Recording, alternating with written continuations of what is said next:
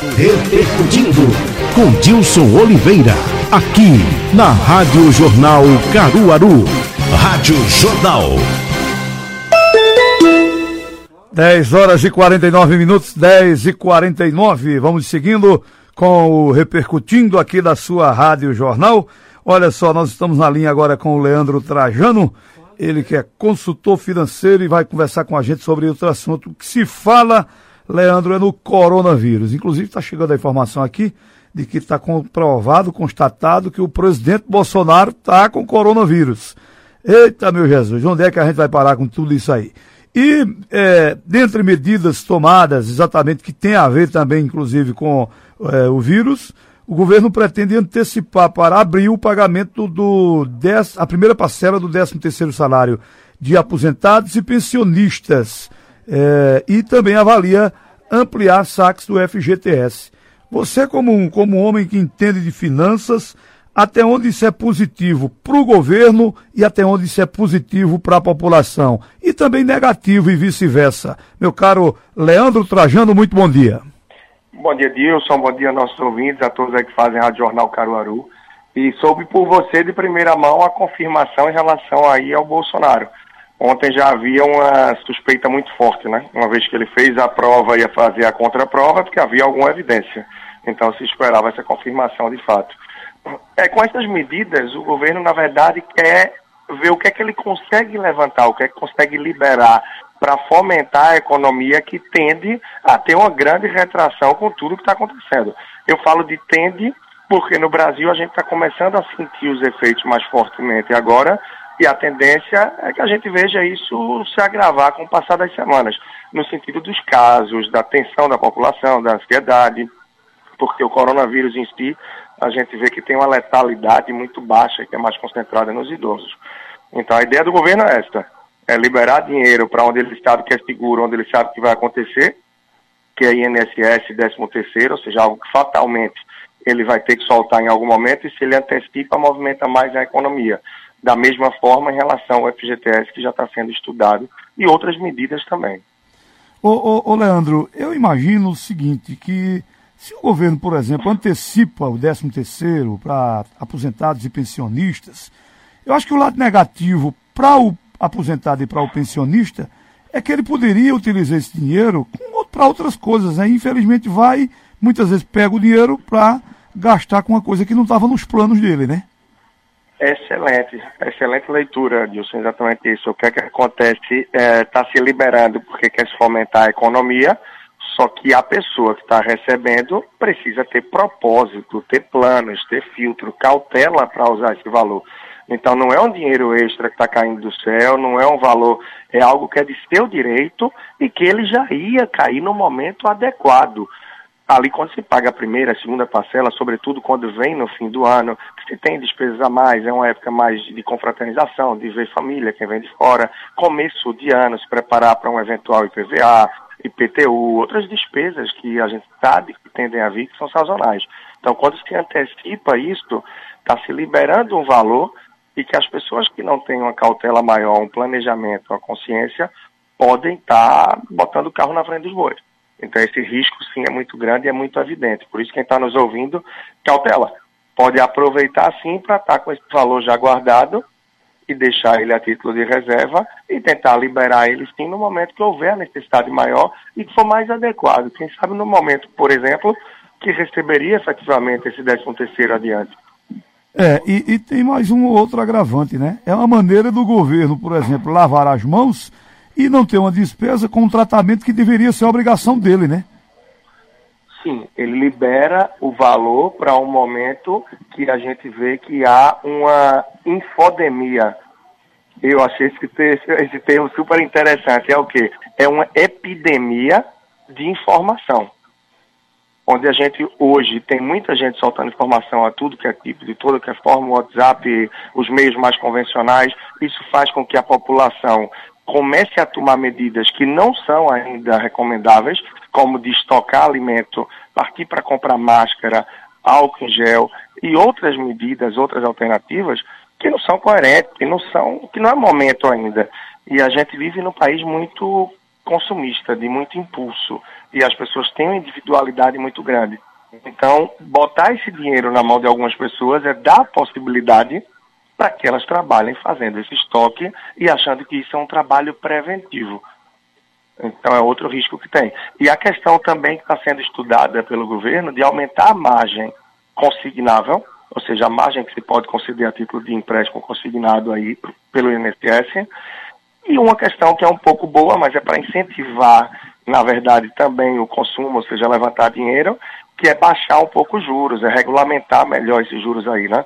Porque a gente sabe que os juros para os empréstimos, mesmo consignados no Brasil, de modo geral, ainda são muito altos. Ô, ô, ô Leandro, qual é o impacto na economia do país? A gente sabe que está mexendo com todo mundo, pelo mundo afora, é, mas aqui para o Brasil, qual é o impacto é, na economia com esse tal do coronavírus, amigo? É, o impacto efetivamente é grande. Muita gente acha que não, que não é da minha conta, que não é comigo, mas apesar dele já dar fortes sinais de estar se estabilizando mais na Ásia e onde tudo nasceu, o lado de cá do mundo, o negócio está começando a ter mais força agora. Então, lá pela China, já está bem abaixo o número de casos, a mortalidade caindo, mas a gente não sabe também se é um espasmo ou se já é uma tendência de vir dessa forma. Então, isso diminuiu a produtividade, por exemplo, na China.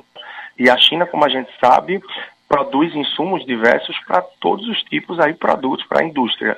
Esses produtos não chegam aqui ele diminui é, a indústria no que precisa esses pequenos produtos, esses pequenos itens que vão compor, desde a do setor automobilístico, entre outros diversos também, e diminui um pouco a produtividade. Diminui a necessidade de produzir, pode, a cadeia também dá uma estancada, porque não tem necessidade de ter tanta gente produzindo, você diminui a produção. Sobretudo se tem menos gente na rua para comprar, porque as pessoas estão mais em casa. Então, isso fomenta um lado do mercado, um lado da economia e estanca o outro. Por exemplo, se espera que tenha uma aceleração no e-commerce, então nas compras pela internet, uma vez que as pessoas tendem a se expor menos e a estar mais em casa e frequentarem menos centros comerciais e feiras. Então, tudo isso vai movimentar.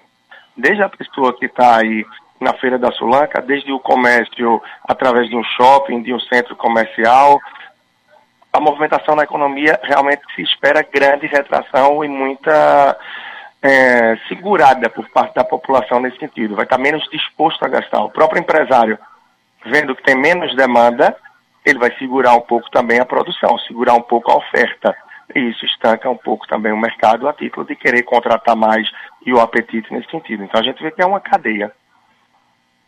É, o, o, o impacto, é, por exemplo, é, nos esportes, né, eventos que estão sendo cancelados, é, as pessoas com medo de estarem em locais com, com muitas aglomerações, e aí isso termina fazendo com que o dinheiro não gire e, e o impacto é na economia no geral, né, né, Leandro?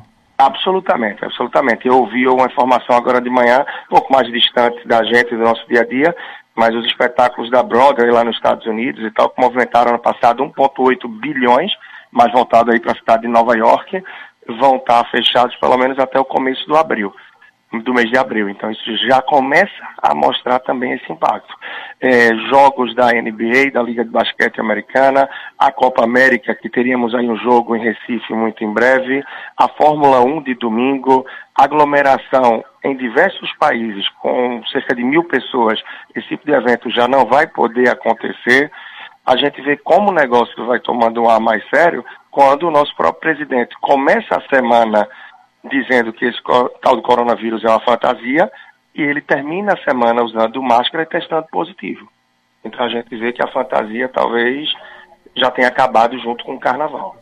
É, então isso é. é um pouco da realidade e muito do que nos traz. Agora, por outro lado, também eu acho que é evitar toda a tensão que acontece, essa ansiedade e o pânico porque se a gente for analisar a fundo, a letalidade da doença ela é muito baixa, está em cerca de 3,4%, 3,5% dos infectados vem a óbito de fato.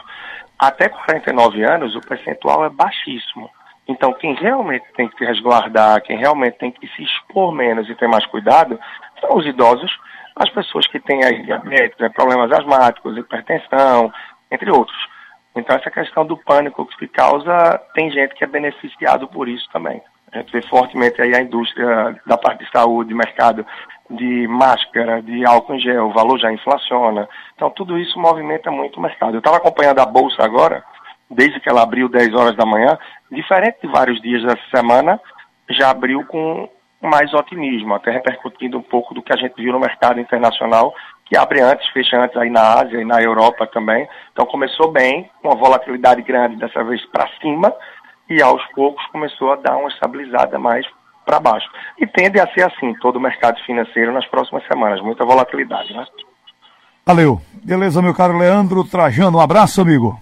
Tá bem, um grande abraço. A gente acompanhar um pouco mais de toda essa movimentação lá do comportamental financeiro dia a dia, dá uma olhada lá pelo Instagram. O perfil é arroba personal financeiro. Tá bem? Beleza, valeu. Tá bom. Um grande abraço então e até a próxima. Grande abraço. Tá aí o personal financeiro Leandro Trajano conversando conosco aqui nas, no nosso Repercutindo de hoje. Estamos aguardando aí a confirmação realmente desse caso aí do presidente, né? O primeiro exame deu como positivo, a segunda prova já chegou a informação que teria dado também positivo, mas vamos aguardar aí a, a confirmação definitiva disso aí. Não é isso, Vital Florencio? Beleza, vamos embora. Vamos lá, 11 horas, vamos fechando aqui o nosso programa. A Aline Souza vai continuar discutindo aí o coronavírus com vocês e com certeza, meio-dia a gente se encontra lá no Povo na TV, na telinha da sua TV Jornal. Abraço, minha gente, fiquem com Deus e até lá, se Deus quiser. Bom dia, Rádio Jornal. Você ouviu Repercutindo com Dilson Oliveira, aqui na Rádio Jornal Caruaru.